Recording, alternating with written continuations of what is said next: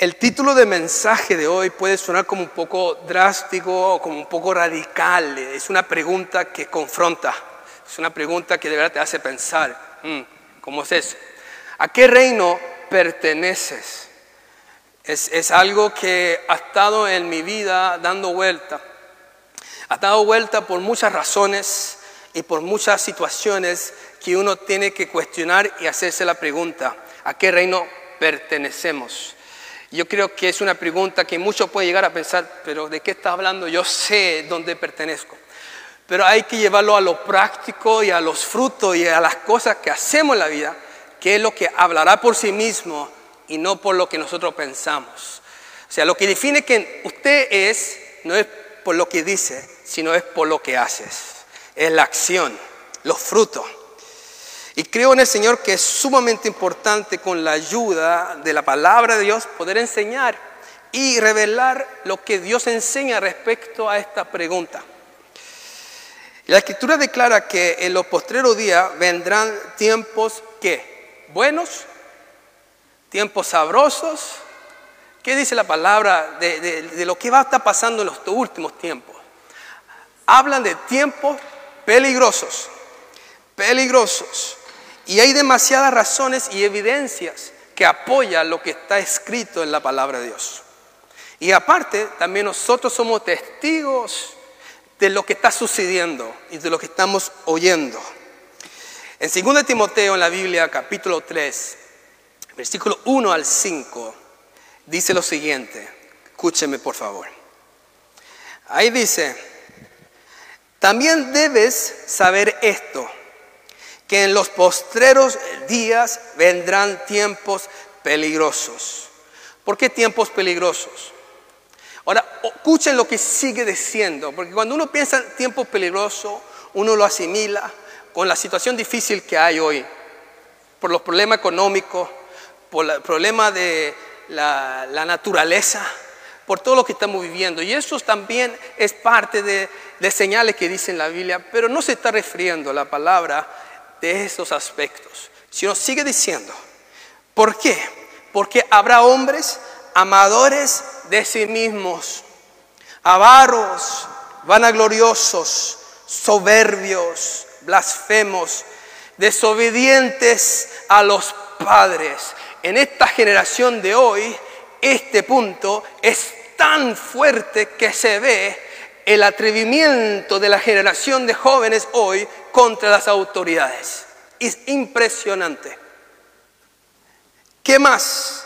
Dice ingratos, impíos, sin afecto natural, implacables, calumniadores, interperantes, crueles, aborrecedores de lo bueno, traidores, impetuosos, infatuados, amadores de los deleites más que de Dios, que tendrán apariencia de qué?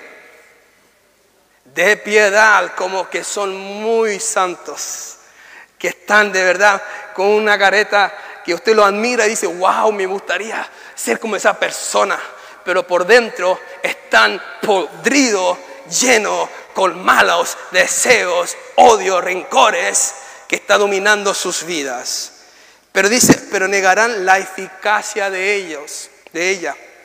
A estos evita. Esto describe, mi hermano mío y amigos que están aquí, la generación que hoy existe en medio de nosotros. Una generación que se burlan de Dios, una generación que vive, vive una vida doble y donde no hay temor a Dios en sus vidas. Conocimiento quizás sí hay, pero no temor a Dios. Por eso mi pregunta es justamente, ¿a qué reino perteneces? Y la pregunta ha nacido también por causa de que hoy en muchas áreas que antes eran claras como el agua, que era pecado de hacerlas, que estaba mal de hacerlo, hoy se ha hecho borroso, hoy se ha hecho algo neutral, hoy se justifica. Hoy para muchos hay muchas cosas difíciles de distinguir si está bien o no está, o si está bien o si no está bien de hacerlas en los detalles, en cosas y caen en las trampas del enemigo y se vuelven mediocres. Muchos se vuelven cristianos pasivos y no activos. Lo voy a repetir. Muchos se vuelven cristianos pasivos y no activos. Que si cristianos que solamente se congregan, quizás por lo máximo una vez por semana, y eso es todo. Y el resto de la semana siguen su vida como que nada pasa. Dios no existe en su vida y uno sigue en su rutina como todos lo tenemos que hacer muchas veces. Yo quiero que diga, le diga a alguien a su lado y dígale, tenga, ten cuidado de ser engañado o de engañarte a ti mismo, por favor. Dígaselos. Ten cuidado de engañarte o engañarte a ti mismo.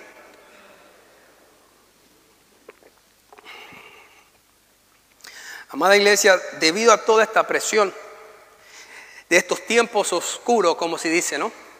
De estos tiempos finales, de estos tiempos que nos vemos que hay mucha esperanza de que se pueda mejorar la situación, sino como que va cada día el mal en peor. El entendimiento de muchos se han entenebrecido. Muchos se han vuelto, se han vuelto ciegos. Y muchos cristianos, cristianos andan como ciegos. Y sabe, Jesús dijo algo respecto de eso. Dijo en, en, en Lucas 6:39, en la segunda parte del versículo, Él dijo, ¿acaso puede un ciego guiar a otro ciego? ¿No caerán ambos en el hoyo? Hoy están llenas las iglesias con personas que no están viviendo la sana doctrina, que están llenas de maldades en sus corazones y así quieren guiar a otros pero con doctrinas erróneas, con doctrinas falsas, con doctrina de hombres, con una vida doble. ¿Saben algo? Hoy andan muchas personas aconsejando a otros con sus razonamientos naturales propios en vez con la palabra de Dios. Yo no sé si usted se ha dado cuenta de que uno muchas veces hace lo mismo. Uno en vez de decir lo que dice Dios, uno cambia y dice lo que uno piensa y como que sustituye lo que está escrito por lo que uno a veces, muchas veces piensa. Y muchas veces uno como que suaviza, como que engaña, como que dice otra cosa que no es verdad. Y fíjense que dice en la Biblia algo. Dice que hay que evitar, que fuerte, evitar a estas personas que no quieren cambiar, que no quieren arrepentirse. En 2 Timoteo, como leíamos 3.5, dice, a estos evita. Digan fuerte conmigo, digan a estos evita. Qué duro. ¿Por qué hay que evitar a estas personas? Porque si esta persona no se arrepiente, pues usted sabe que un poco de levadura puede leudar toda la masa. Una persona que no se quiere arrepentir y sigue en su vida y sigue con, con usted, lo único que va a pasar es que tarde o temprano te va a poder contaminar porque comienza a hablar como, piensa.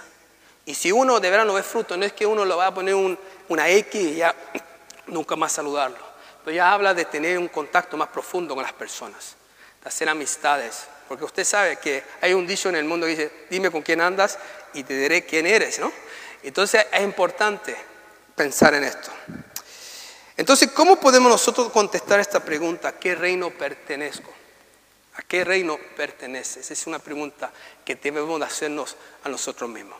Colosenses 1.13 dice así, escuchen esto. Dice, el cual nos ha librado de la potestad de las tinieblas y trasladado al reino de su amado Hijo. O sea, había una trasladación, una trasladación un, un cambio. O sea, del reino de las tinieblas al reino de su amado Hijo. Ahí está la pregunta, ¿dónde pertenezco? Pregúntale a su vecino a su lado, dile, hermana, hermanito, amigo, ¿dónde perteneces? Hágale la pregunta, ¿dónde perteneces? Mm. Nosotros de verdad hemos aprendido mucho en, nuestra iglesia de cómo saber que pertenecemos en Cristo, qué implica permanecer en su verdad. Incluso tuvimos un retiro en el, verano maravilloso donde se habló mucho respecto de esto. Permanecer en Cristo, permanecer en su verdad. Hablamos muchas enseñanzas que nos enseñó claramente qué implica de verdad estas cosas. Pero me gustaría hoy, con la gracia de Dios, hablarlo más directo en lo práctico.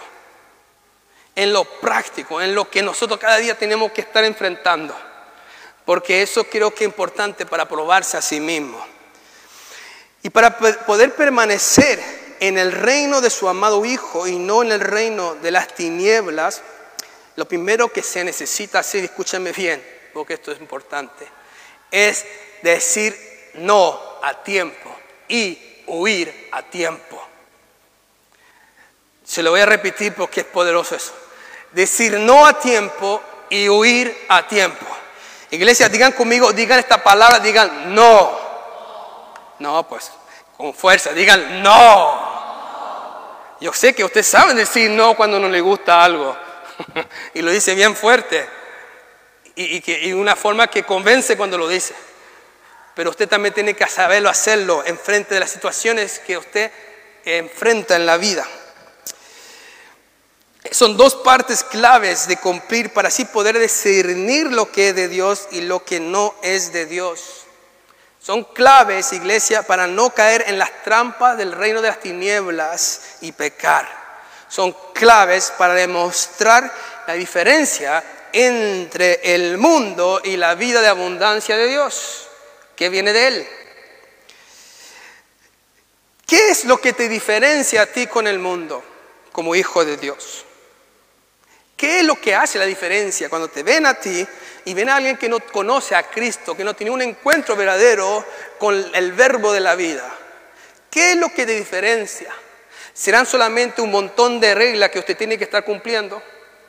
¿O será que usted va a la iglesia una vez por semana o dos veces por semana? ¿Será eso lo que es la diferencia entre ustedes? ¿O será porque usted tiene un poco de conocimiento de la palabra? ¿Qué es lo que te diferencia con el mundo.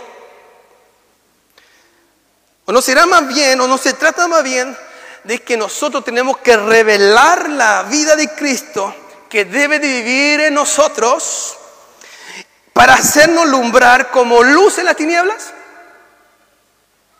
¿O no será más bien de que se trata que nosotros revelemos una vida totalmente diferente a los que no conocen a Cristo? Yo me hago la pregunta, que si un inconverso no ve una diferencia, ¿cómo va a ser atraído de querer conocer la vida misma? Si lo único que ve cuando nos ve a nosotros son quejas, son personas amargadas, personas que no saben perdonar, personas esclavizadas con puros cicatrices. ¿Qué te diferencia del mundo? ¿No será más bien que uno debe de revelar una vida de libertad? Una vida de paz, una vida de verdad, una vida de gozo, una vida de justicia en el Señor, en el Espíritu Santo, y puede decir lo que yo era antes, ya no lo soy, porque soy una nueva criatura, y lo que yo recibí, tú también lo puedes recibir, porque mi Cristo vive, aleluya. Gálatas 5, 16, 17 dice, Dice ahí en el versículo 16, digo pues, andad en el Espíritu y no satisfagáis los deseos de la carne. Digo, dice, el versículo 7, porque el deseo de la carne es contra el Espíritu y del Espíritu es contra la carne y estos se oponen entre sí para que no hagáis lo que quisieres. Dice ahí, andad en el Espíritu y no satisfagáis los deseos de la carne. Ahora, ¿cómo se debe de hacer para no satisfacer los deseos de la carne? Yo quiero que le diga a alguien ahí, participen y apóyenme. Dígale a través, por favor, a la persona a su lado, dile a través de decir no a tiempo y huir a tiempo. Dígale.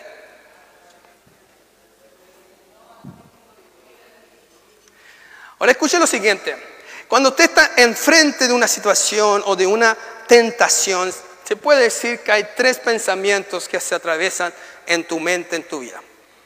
El primer pensamiento se dice que es el pensamiento de Dios que habla a tu vida. Y te hace la pregunta, si usted sabe que esto no está, se ve raro, algo viene como una luz roja y te dice, ¿qué estás haciendo ahí? Sale de ahí. No sigue mirando, no siga mirando eso. No hables así. Arranca de aquí. El primer pensamiento se acostumbra decir en la vida de los hijos de Dios es de Dios. Luego el segundo pensamiento, aquí se define si usted cede a la tentación o si usted obedece lo que pensó primero. es del hombre, es de uno. Usted quizá piensa en su mente, bueno, voy a mirar lo que está pasando. O sea, ¿qué pasa? Igual no estoy haciendo nada malo y sé lo que está bien y lo que no está bien. Yo sé discernir, ¿no? O quizá usted piensa, bueno, no pasa nada si estoy mirando esto, porque yo soy mayor. Y yo sé cuando las cosas son individuas. Y lo apago. Salgo de ahí cuando ya quizá las cosas se ponen más feo. No sé si me están entendiendo. Y uno se comienza a enredar. y déjame decirle que cuando usted ceda al pecado, cuando usted alimenta la tentación, viene el tercer pensamiento.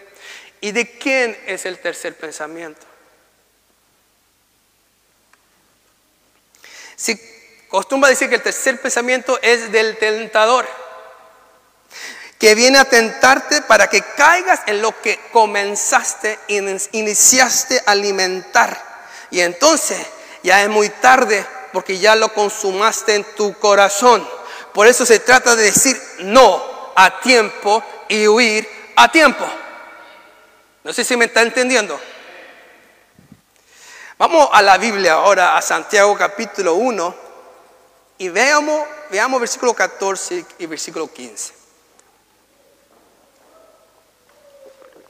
Que esto le pueda ayudar para poder pelear con, consigo mismo.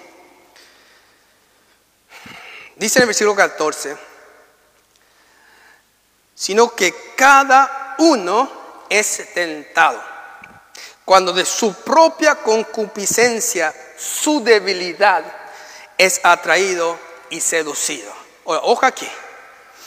Usted va a ser tentado cuando eres obviamente atraído, hermano, por las cosas que son tus debilidades, no por otras cosas. Cuando son tus debilidades es cuando comienza a ser tentado. Y fíjese lo que sigue diciendo en versículo 15. Entonces la concupiscencia, después que ha concebido, da a luz el pecado. Quiere decir, cuando no ha parado a tiempo, cuando no ha huido a tiempo, dice allí, llegas a concebir el pecado. O sea, llegas en tu mente, en tu corazón, a cometer el pecado porque ya lo has saboreado, ya lo has estado cometiendo. y luego sigue diciendo el versículo, y el pecado siendo consumado, da a luz la muerte. ¿Sabe que la palabra de Dios, también dice, huid de la fornicación. ¿La han, leído alguna vez?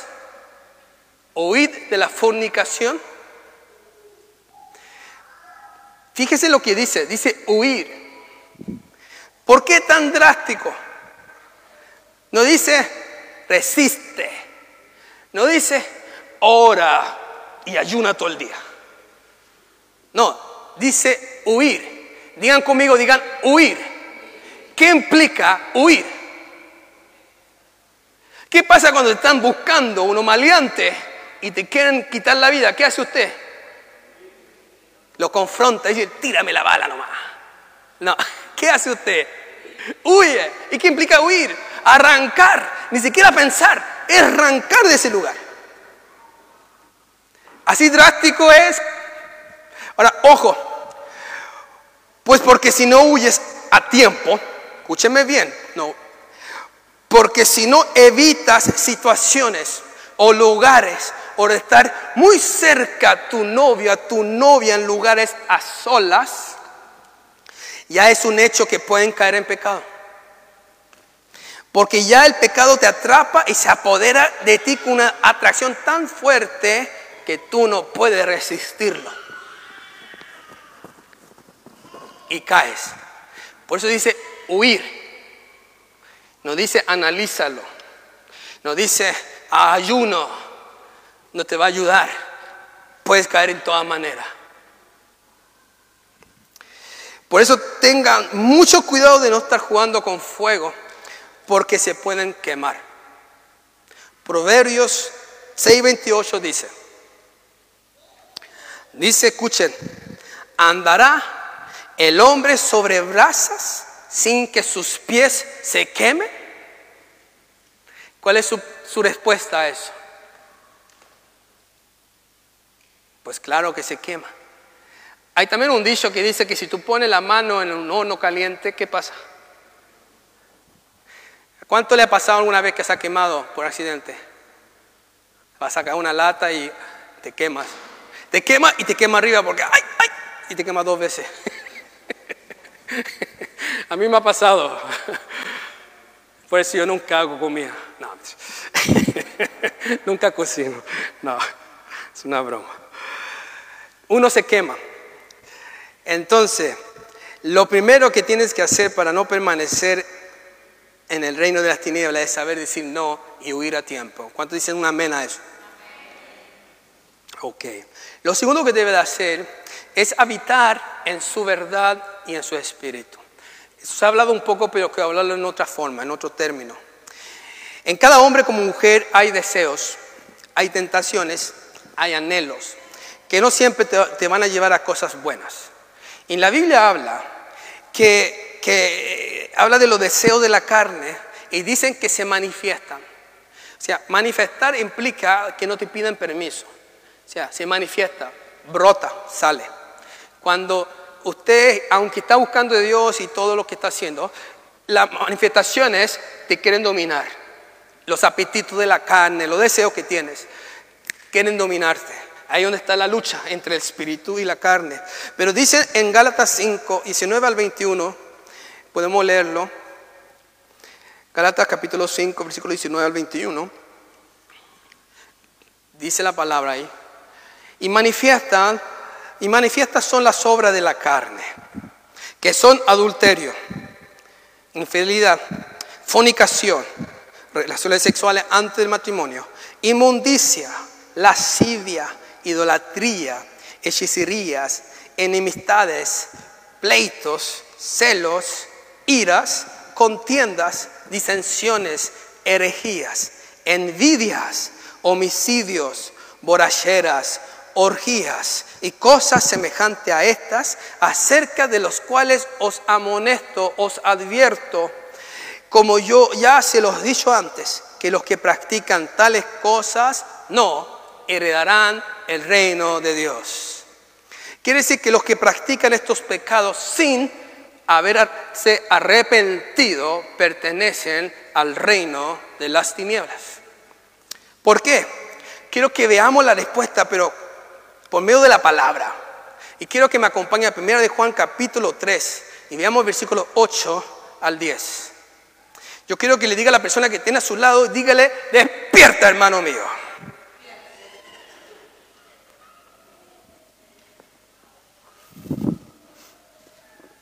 Ok, versículo 8 dice, mira, escuchen esto porque no se pueden dormir ahorita porque ahora viene lo bueno.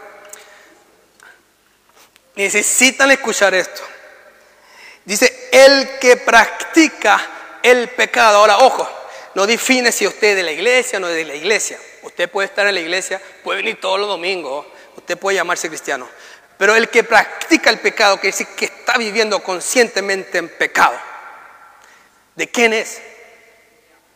Ay, qué duro es del diablo. Yo no, lo estoy diciendo a mí que no me maten, sino que no me saluden, pero yo lo sigo amando. Pero la palabra declara, es del diablo. Porque el diablo peca desde el principio, pertenece al reino de las tinieblas.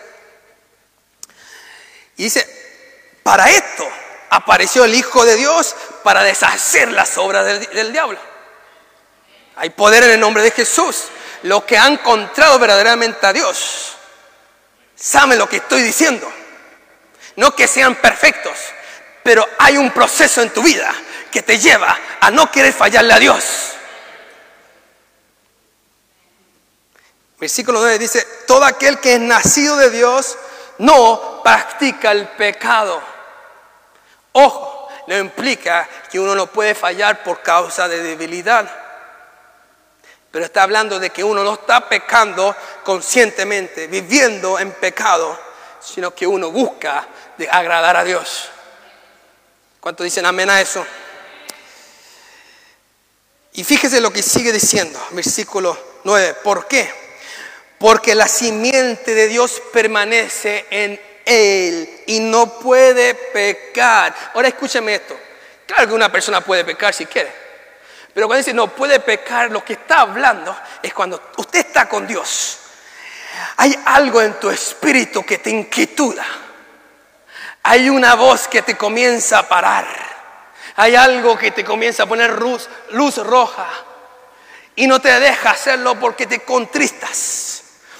Y es porque Dios ha puesto su sello en ti. Y cuando uno busca de Dios, Dios comienza a protegerte. Dios comienza a darte la capacitación para que usted pueda decir no a tiempo y huir a tiempo. Porque hay alguien que está contigo. Yo quiero que le diga a alguien que a su lado, dile, alguien está contigo cuando está buscando de Dios.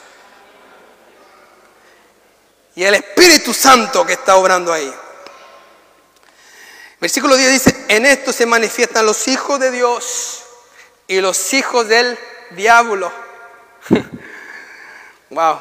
Ahora fíjese cómo termina este versículo. Todo aquel que no hace justicia y mírese a la persona a su lado y dígale, y no nos amamos uno a otro. y no ame a su hermano. Dios mío, no es de Dios. Que el Señor nos hable. Para que usted no llegue a caer en tentación o a ser seducido por tus debilidades, tus concupiscencias, como dice la palabra. Jesús dijo claramente en Mateo 26, 41. Dijo claramente, dijo, velad y orad para que no entréis en qué? En tentación. Dice, el espíritu a la verdad está dispuesto, pero la carne es débil. Esto no tiene que decir algo. El espíritu a la verdad está dispuesto, él sabe que tú quieres, pero la carne es débil. Si tú no oras, si tú no velas, olvídate, aunque usted cree que es Superman o Superwoman, no va a pasar nada porque vas a caer y va a pecar. Porque es la debilidad de la naturaleza caída. Al orar, tú le das lugar a Dios para obrar en tu vida. Y vas a poder hacer las cosas no en tus fuerzas, sino en las fuerzas de Dios. Ahí puede su nombre. Y eso te librará de tentación. Ahora escuche lo siguiente. La oración del Padre nuestro, ¿cuántos se lo saben? A ver, levante su mano. Levántela, levántela, levántela. Ok. Jesús quiso enseñar un orden de oración a su discípula. ¿Cómo debe de orar en orden? Pero ¿cómo termina la oración del Padre nuestro? Mira Mateo 6:13. ¿Qué es lo último que dijo Jesús enseñándole a su discípulo a orar? Lo van a ver pronto. A veces yo digo, los hermanos se lo saben de memoria, la Biblia es impresionante. Claro, lo están leyendo. Mateo 6:13. Dice así. Y no nos metas en qué. Dígalo fuerte. Mas líbranos del mal, porque tuyo es el reino y el poder y la gloria por todos los siglos. Amén. El que nos puede librar de tentación es Dios. El que te puede librar de tentación es el Señor. Pero ¿cómo te libera de tentación?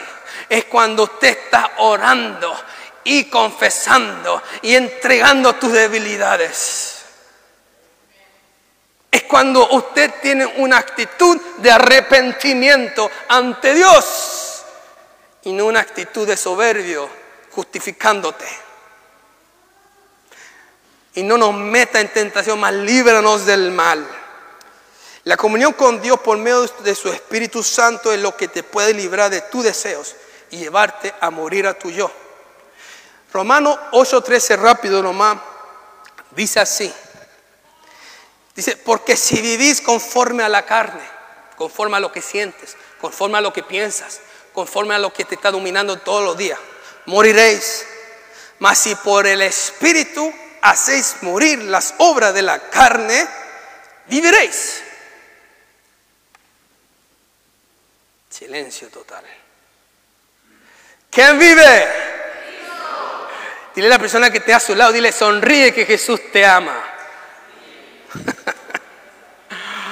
Habita en su verdad y en su espíritu. Creo que hay más de cuatro o cinco personas que dicen, si tal vez si no hubiese venido. Mm. ¿Cuánto puede decir gloria a Dios? Bueno, lo, lo otro que quiero hablarle corto, también que debes de hacer para poder definir a qué reino pertenece, es, escuchen bien esto, es estar consciente y aceptar que la luz y las tinieblas no pueden ir mano a mano. Wow. Estar consciente, y no solamente consciente, sino también aceptar que la luz y las tinieblas no pueden ir mano a mano. Hay diferencias entre estos dos reinos. Aunque uno quizás pueda decir, o quizás se trata de convencerse a sí mismo, que no pasa nada, que las cosas igual funcionan, que yo sé hasta dónde está mi límite. Pastor, no te preocupes, yo, yo, yo, yo sé, yo tengo control. Y se enredan, hacen amistades y se enredan emocionalmente también con personas que no comparten su fe, que no comparten la fe de Cristo y se enredan en compromisos con ellos.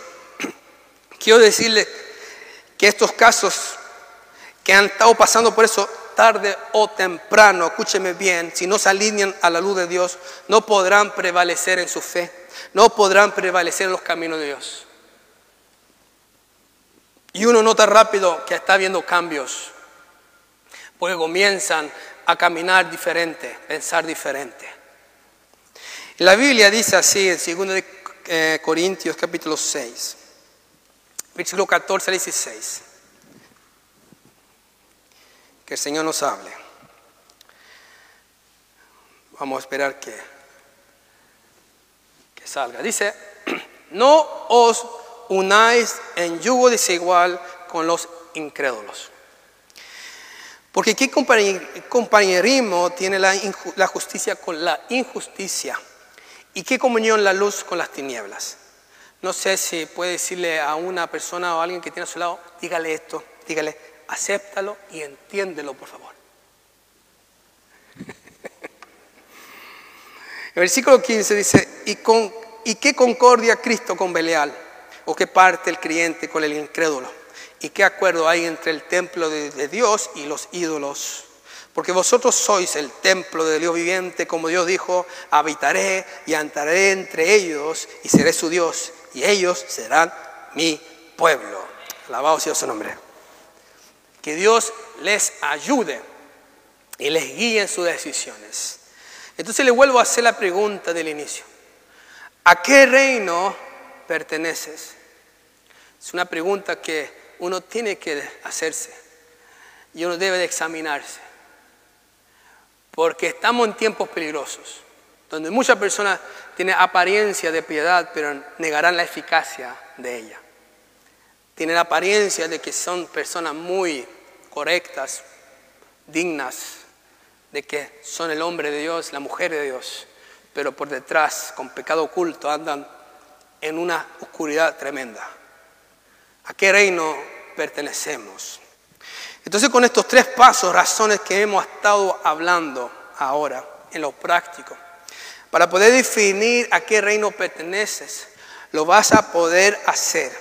Se puede hacer vida en ti para darte la entrada al reino de su amado Hijo y llevarte a los pies de Jesús. Solamente lo vas a poder hacer a través de vivir, escúcheme bien, un arrepentimiento genuino lo va a poder hacer a través de tener un verdadero arrepentimiento. La iglesia, los hijos, las personas necesitan encontrar el verdadero arrepentimiento. Muchos conocen, pero no han conocido un arrepentimiento genuino.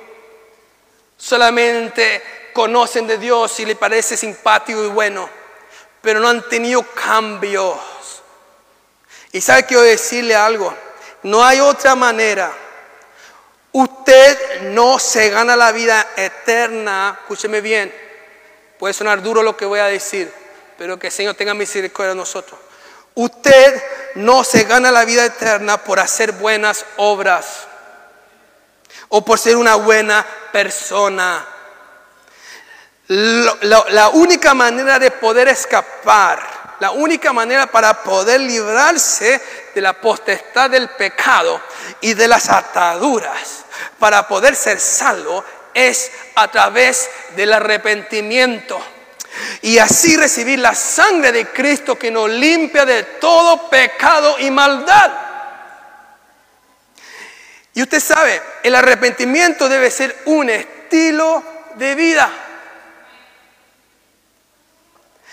Pero muchos piensan que por causa de que se, decidieron por Cristo un día y pidieron perdón ahí por sus pecados, ya entonces están listos. Pero quiero decirle que allí no termina tu proceso.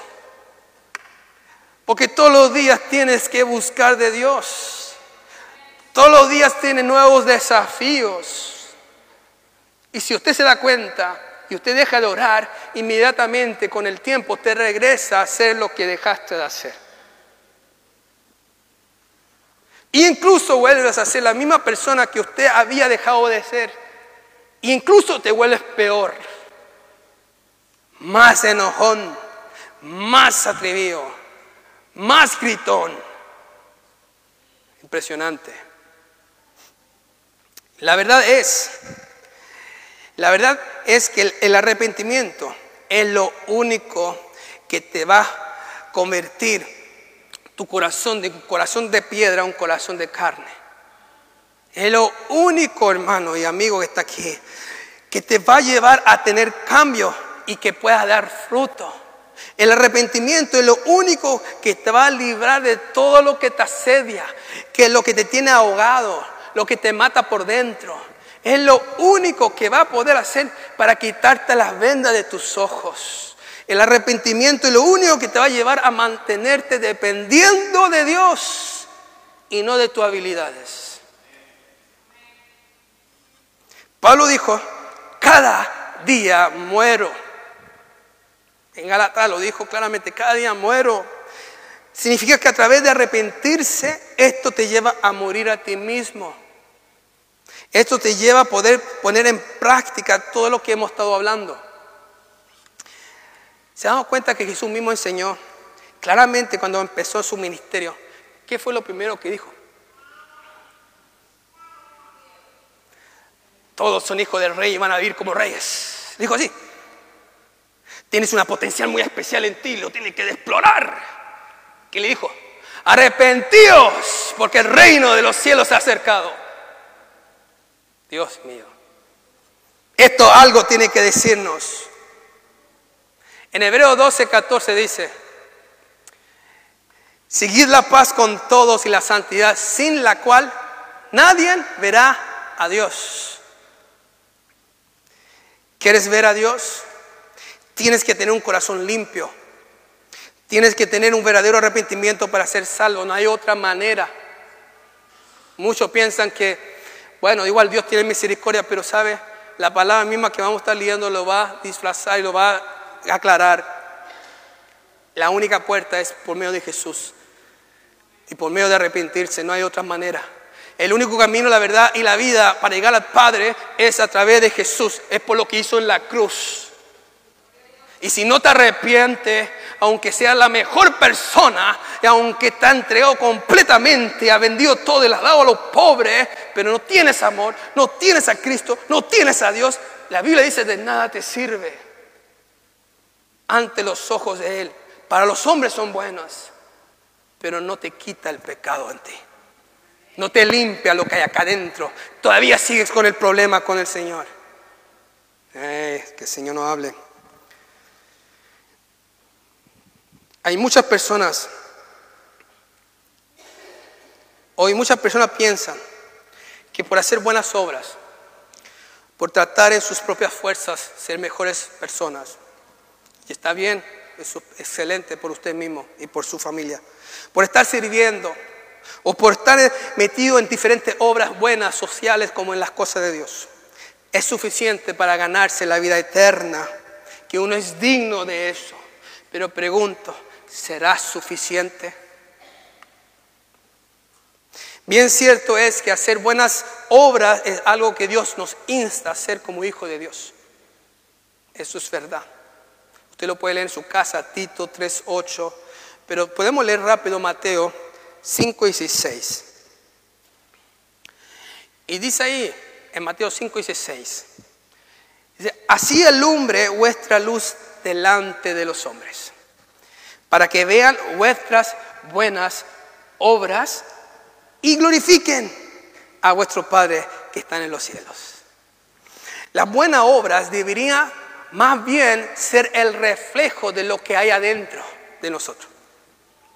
No son para ser vistos por los hombres y así ser alabados por ellos. No, Señor. Las buenas obras es para engrandecer el nombre de aquel que se merece toda la honra y la gloria, hermano mío. Que Él que abrió las puertas y gracias a Él tenemos esperanza de vida eterna.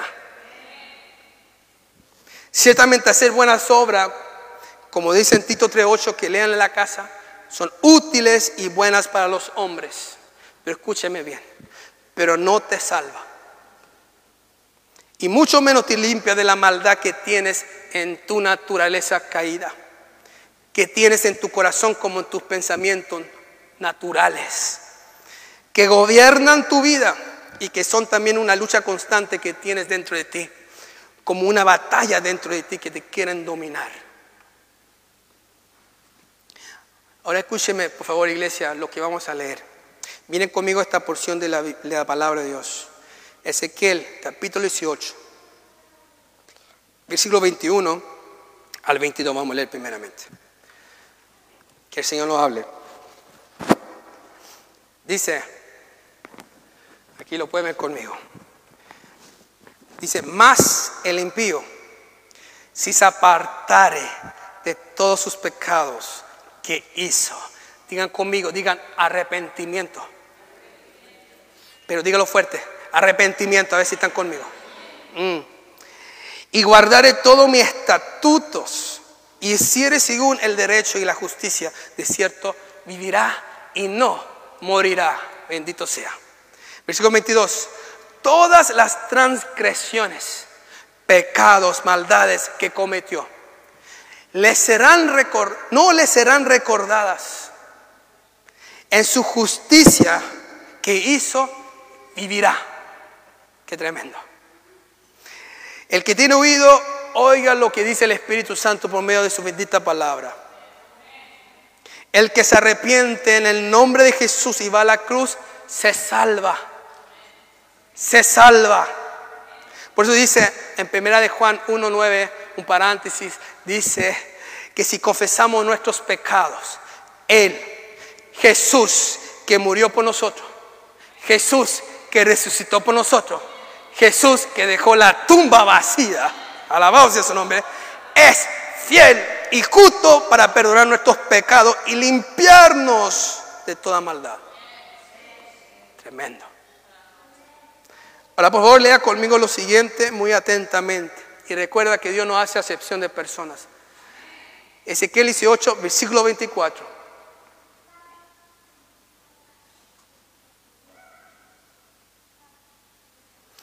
Dice ahí, más si el justo, el que hace lo recto, el que está viviendo, se apartare de su justicia y cometiere maldad y hiciere conforme a todas las abominaciones que el impío hizo, ¿vivirá él? Si uno le pregunta a un hombre, va a decir, bueno, hay que tomar en consideración lo que hizo, hay que pensar, exacto, pero mira lo que dice la Biblia. ¿Qué dice? Ninguna de las justicias que hizo le serán tenidas en cuenta, Dios mío. Por su rebelión con que prevaricó y por el pecado que cometió, por ello morirá. Por eso le digo, amado iglesia, amada iglesia, tenga mucho cuidado de dejar de hacer lo recto y de abandonar el camino de Cristo, el camino de la verdad y la vida.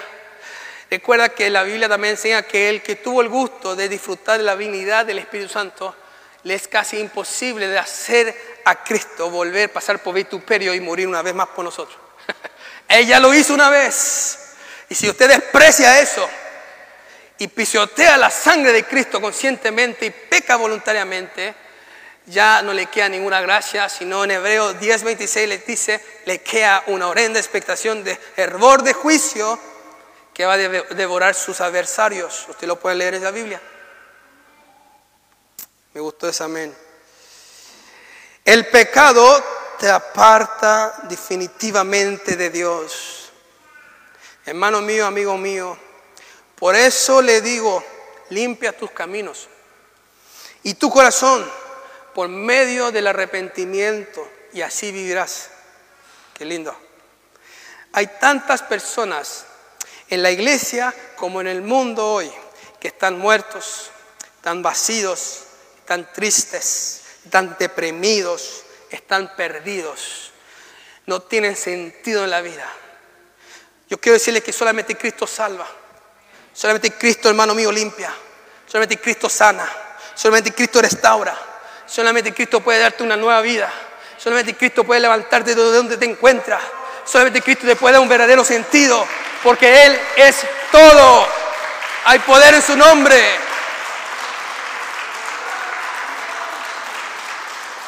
Usted puede haber probado toda la vida. Usted puede quizá tener lujos, tener cosas materiales, pero se va a dar cuenta que es un vacío. Porque el único que puede llenar ese lugar en tu corazón es Cristo, el que te formó y el que te hizo.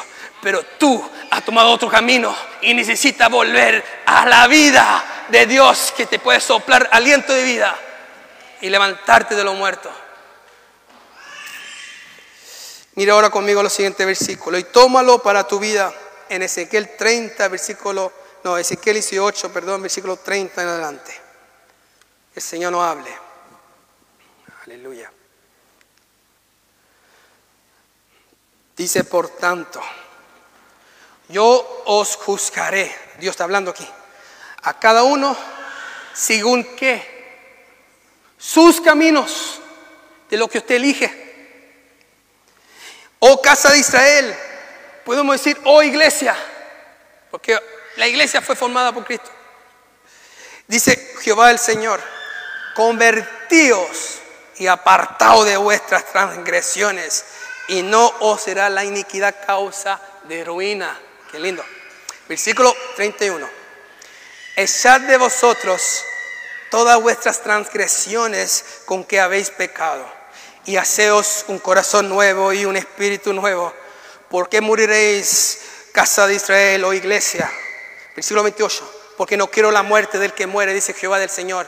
Convertíos pues y viviréis. Convertíos pues y vivirás. La respuesta está ahí. Yo quiero que le diga a la persona que está a su lado, dile, conviértete y vas a vivir. Dígaselo con autoridad. Dice ahí que Dios te dará un corazón nuevo. Un corazón nuevo porque Dios hace las cosas nuevas.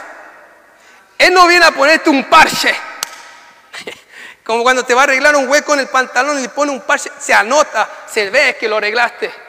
Dios te viene a dar nuevos pantalones. Él viene a darte algo nuevo. Dice que los que han creído en Él, Él viene a hacer las cosas nuevas para ellos. Hay poder en su nombre. Y también dice, te dará un espíritu nuevo. Es su Espíritu Santo. Para que tú nunca más estés solo, sino siempre tenga el Espíritu de Dios contigo, que te llevará siempre a glorificar a Jesús y que te llevará siempre a su verdad. Y te llenará de la vida de abundancia de Dios. ¿Sabe? Ayer yo me emocioné mucho. Estuve aquí donde me quedo y salí un rato al centro con mi esposa, mi hijo y mi hija. Y vi a un noruego parado en medio de un, de un centro que estaba lleno de entretenciones. Había por el lado y para sacarse fotos con un robot, tan, parece que estaban trotando una competencia, no sé qué había ayer en el centro, estaba lleno, había gente vendiendo, haciendo cosas, pero él estaba en un rincón, como por diciendo ahí, y caminando y hablando fuerte, con la Biblia en la mano y hablaba noruego. Pero uno entiende más o menos igual en noruego porque yo soy sueco. Y él hablaba de que Cristo es la resurrección de la vida. Decía, todos han muerto, Todos los líderes que dicen que la gente pone su confianza ha muerto, pero no se han levantado. Buda está muerto. Mohammed está muerto y seguía hablando, pero Cristo no está muerto, es la resurrección de la vida. Y yo escuchando eso me emocionaba. Y se ardía algo en mi espíritu. Y aunque la gente no escuchaba, yo decía, qué valiente ese hombre. ¿Cuánto no se necesita de eso? Que se atreven de decirle al mundo la verdad. Que se atreven a decirle, tienen que escapar de la ira venidera y la únicamente para escapar es ir a la cruz de aquel que murió por ti, el que pagó un precio por ti, el que te puede librar del infierno, el que te puede sacar de la miseria, es Cristo Jesús.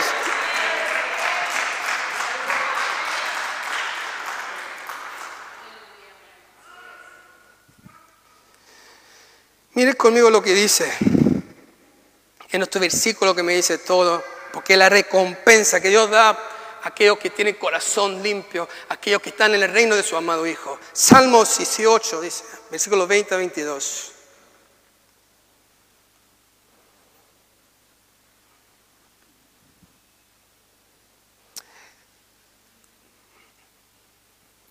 Dice, Jehová me ha premiado conforme a mi justicia, conforme a la limpieza de mis manos me ha recompensado. Porque yo he guardado los caminos de Jehová y no me aparté impíamente de mi Dios. Pues todos, pues todos sus juicios estuvieron delante de mí. Pero ¿qué dice ahí? Y no me he apartado de sus estatutos. ¿Sabe? Pase lo que pase, amado hermano, no se rindan y no se aparten de su verdad. Se lo digo con todo el amor de Dios.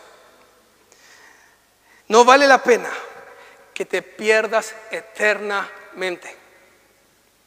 Hay tantas personas que están en camino a una perdición eterna, ¿saben? Tantas personas que están en camino, como Jesús hablaba del infierno.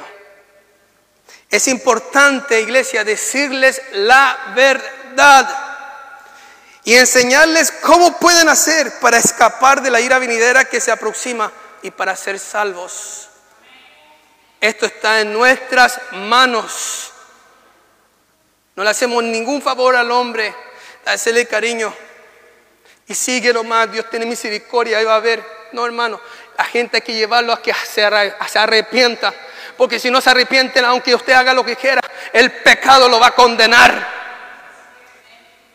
Lo único que te va a librar es la sangre de Cristo que derramó en la cruz.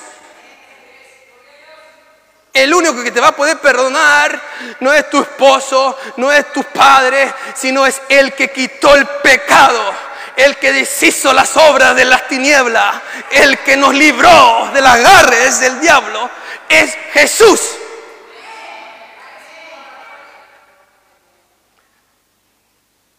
Póngase sobre sus pies. Vamos a leer unos versículos de pie.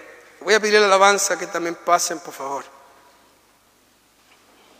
Y así de pie vamos a leer primera de Juan. Mientras que la alabanza se prepara aquí y me acompañen con una adoración. Versículo 5 al 10. Hay poder en su nombre.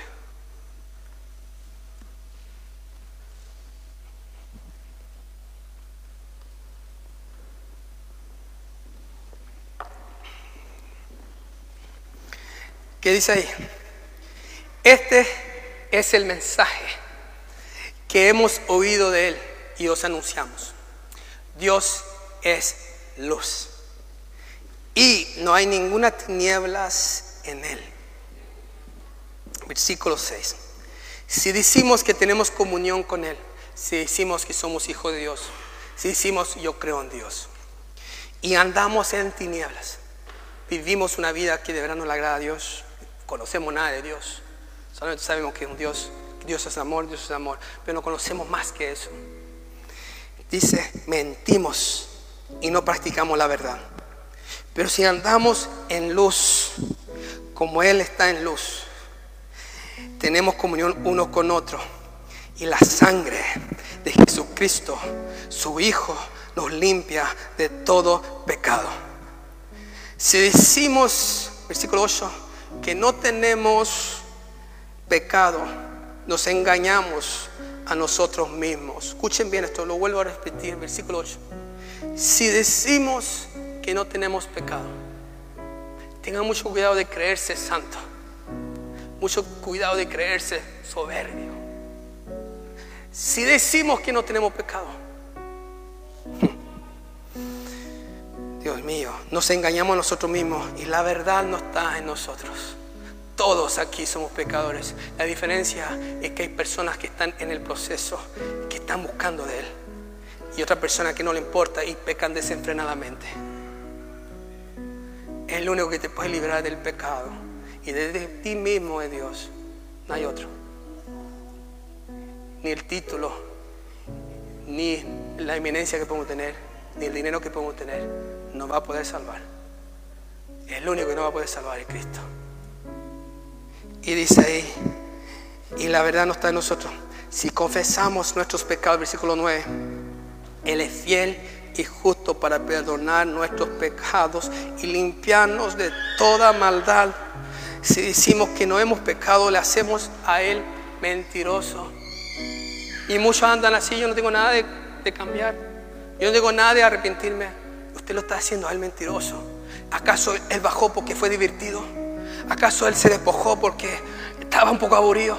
No, Él lo hizo por la salvación del mundo, para reconciliarnos nosotros consigo mismo. La hacemos a Él mentiroso y su palabra no está en nosotros. Hoy le digo en el nombre de Jesús, elija acudir a Dios. Elija hoy asegurarte de pertenecer al reino que te va a llevar a la salvación, a la vida eterna. Y lo hace a través del arrepentimiento. Lo hace a través de decir, perdón. Lo hace a través de decir, he estado ciego. Lo hace a través de decir, me he equivocado. Lo hace a través de decir, tú eres la respuesta para mí. Lo hace a través de decir, te necesito. Te necesito. Si Dios te trajo hasta este país para volver a repetir las palabras que quizás la escuchado alguna vez en la vida, pero hoy Dios te lo está diciendo, es por pura misericordia, es por pura misericordia de Dios, porque Dios es soberano, Él hace como Él quiere, es el dueño. Y si Dios te da hoy la oportunidad de arrepentirte, es porque Él, el amor de Dios, lo ha permitido así. Pero a Dios nosotros no le damos órdenes, como hoy mucha gente hace. Exigen que Dios haga milagros, exigen que Dios haga... ¿Quién somos nosotros para exigirle a Dios? Más bien tenemos que tener una actitud de humildad y decir, Dios, ten misericordia. Dios, abre nuestros ojos. Hoy iglesia, este es el mensaje que Dios me ha puesto para ustedes. Y yo creo que este es el mensaje que usted tiene que reproducirlo y hablarle a los demás. Porque usted no le va a hacer ningún favor al hombre si no le habla la verdad. Y estamos en tiempos muy peligrosos para estar cerrando los ojos y siendo como que nada está pasando. La gente se está perdiendo. La gente se está pudriendo. La gente se está pervirtiendo más y más y más. Todo es normal. Nosotros somos los anormales. Hay de aquel que dice lo bueno, malo y lo malo, bueno. Que cambian, distorsionan las cosas. Pero ahí estamos. Lo que queremos hacer lo bueno, estamos fuera de tiempo. Estamos anticuados. Somos antiguos. Estamos fuera de línea. Ubícate. Yo sé que Dios ha hablado hoy. Lo que me importa a mí es que Él hable. Lo que me importa es lo que pase en tu vida. Porque eso es lo que va a definir si usted de verdad lo toma, lo abraza y puede acercarse a Dios o no. Si yo agrado a alguien o no, lo digo con todo amor, no me interesa mucho. Lo que me interesa es agradar a Dios. Y si Dios me pone para hablar esto, no es para apuntar a nadie, porque no conozco tanto personalmente a la gente aquí, sino es para que usted se reflexione y se mire hacia adentro afuera. ¿Por qué? Porque Dios quiere salvarte. Dios quiere salvarte. Recuerda algo. Hoy es el día que Dios te ha regalado. Mañana no es tuyo. Tú puedes quizás morir en la noche con un infarto, que Dios no quiera. No estoy profetizando muerte a nadie. Pero no es nadie dueño de mañana. Mañana no te pertenece. Si sigues con vida mañana es porque Dios te dio un día más. Pero hoy es el día de actuar, no mañana. Levante su mano y vamos a orar al Señor. Padre, doy gracias, Señor, por tu palabra. Santo Espíritu, doy gracias porque tú has hablado directamente. Pero ahora ya no es más obra mía. Tú eres el que está orando. Tú eres el que comienza a redarguir los corazones. Tú eres el que comienza a examinar las vidas. Tú eres el que comienza a llamar a gente, mujeres, hombres, jóvenes, niños, al arrepentimiento. Tú eres el que comienza a decir, ¿qué has estado haciendo? ¿Dónde has estado metido? ¿Qué ha habido en tu corazón? ¿Qué ha habido en tu mente? ¿Qué ha habido en tu vida? ¿Por qué te ha vuelto tan religioso? ¿Por qué te ha vuelto tan fariseo? Diciendo y pero no viviendo, queriendo fingir mostrar algo que no es verdad.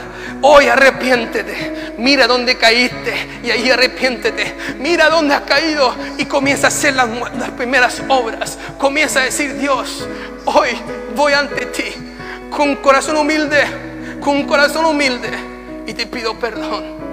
Te pido perdón. Te pido perdón. Santo Dios, hay poder en su nombre. Hay poder en su nombre. Sí, Señor. Aleluya. Santo Dios.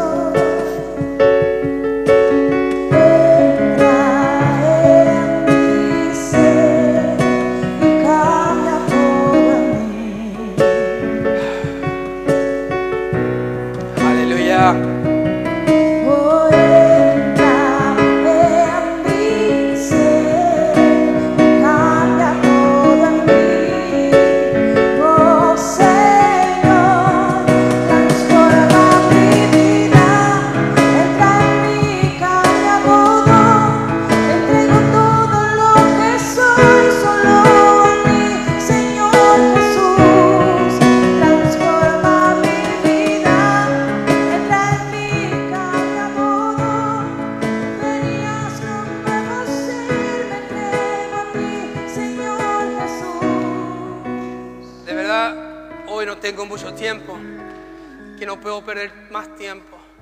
Todo lo que necesitan esto, todo lo que saben, que es verdad lo que estoy hablando, necesitan venir ante Él. Le invito a que pasen rápidamente. Nosotros tenemos que tomar un vuelo que se va a las dos y media, que tengo solamente unos 15, 20 minutos más y luego tengo que irme.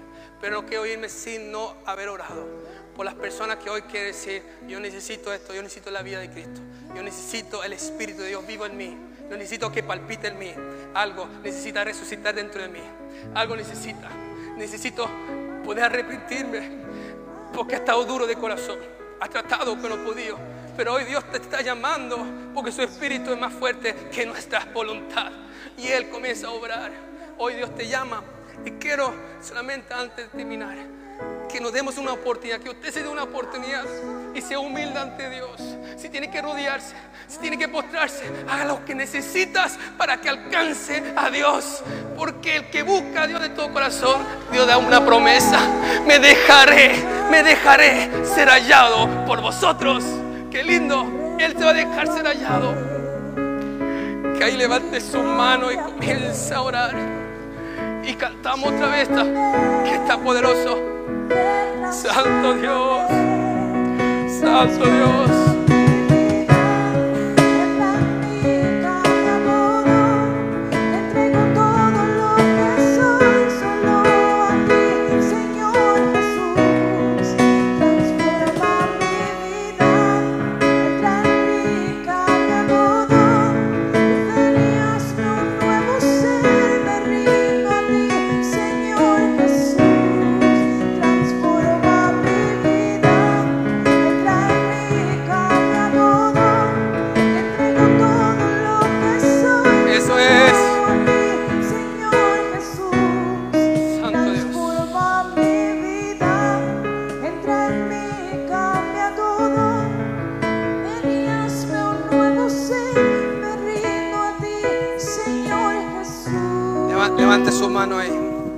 Señor, hoy venimos ante ti. Yo oro como uno de, de cada uno de los que estamos aquí.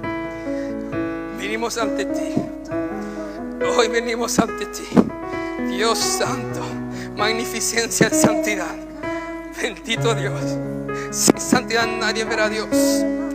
Dios, hoy examina mi vida. Examina mi corazón. Examina mis pensamientos. Hoy Dios, perdónanos. Perdónanos. Hoy, perdónanos por, Señor mío, la soberbia. Perdónanos, Padre, por el descuido. Perdónanos, Padre, por cegarnos. Hoy, Dios, gracias porque me estás hablando nuevamente. Algo está pasando dentro de mí. El que se arrepiente, Dios dice, con todo lo va a recoger. Él no rechaza un corazón contrito y humillado. Él con todo lo, re- lo- lo- lo recoge, lo levanta, lo restaura, lo vuelve a ponerle el anillo, la ropa, los calzados. Él vuelve y te levanta con pasión y fuego. Oh Dios, pedimos perdón. Señor, enséñanos a que nos definamos a qué reino pertenecemos. El tiempo está muy rápido.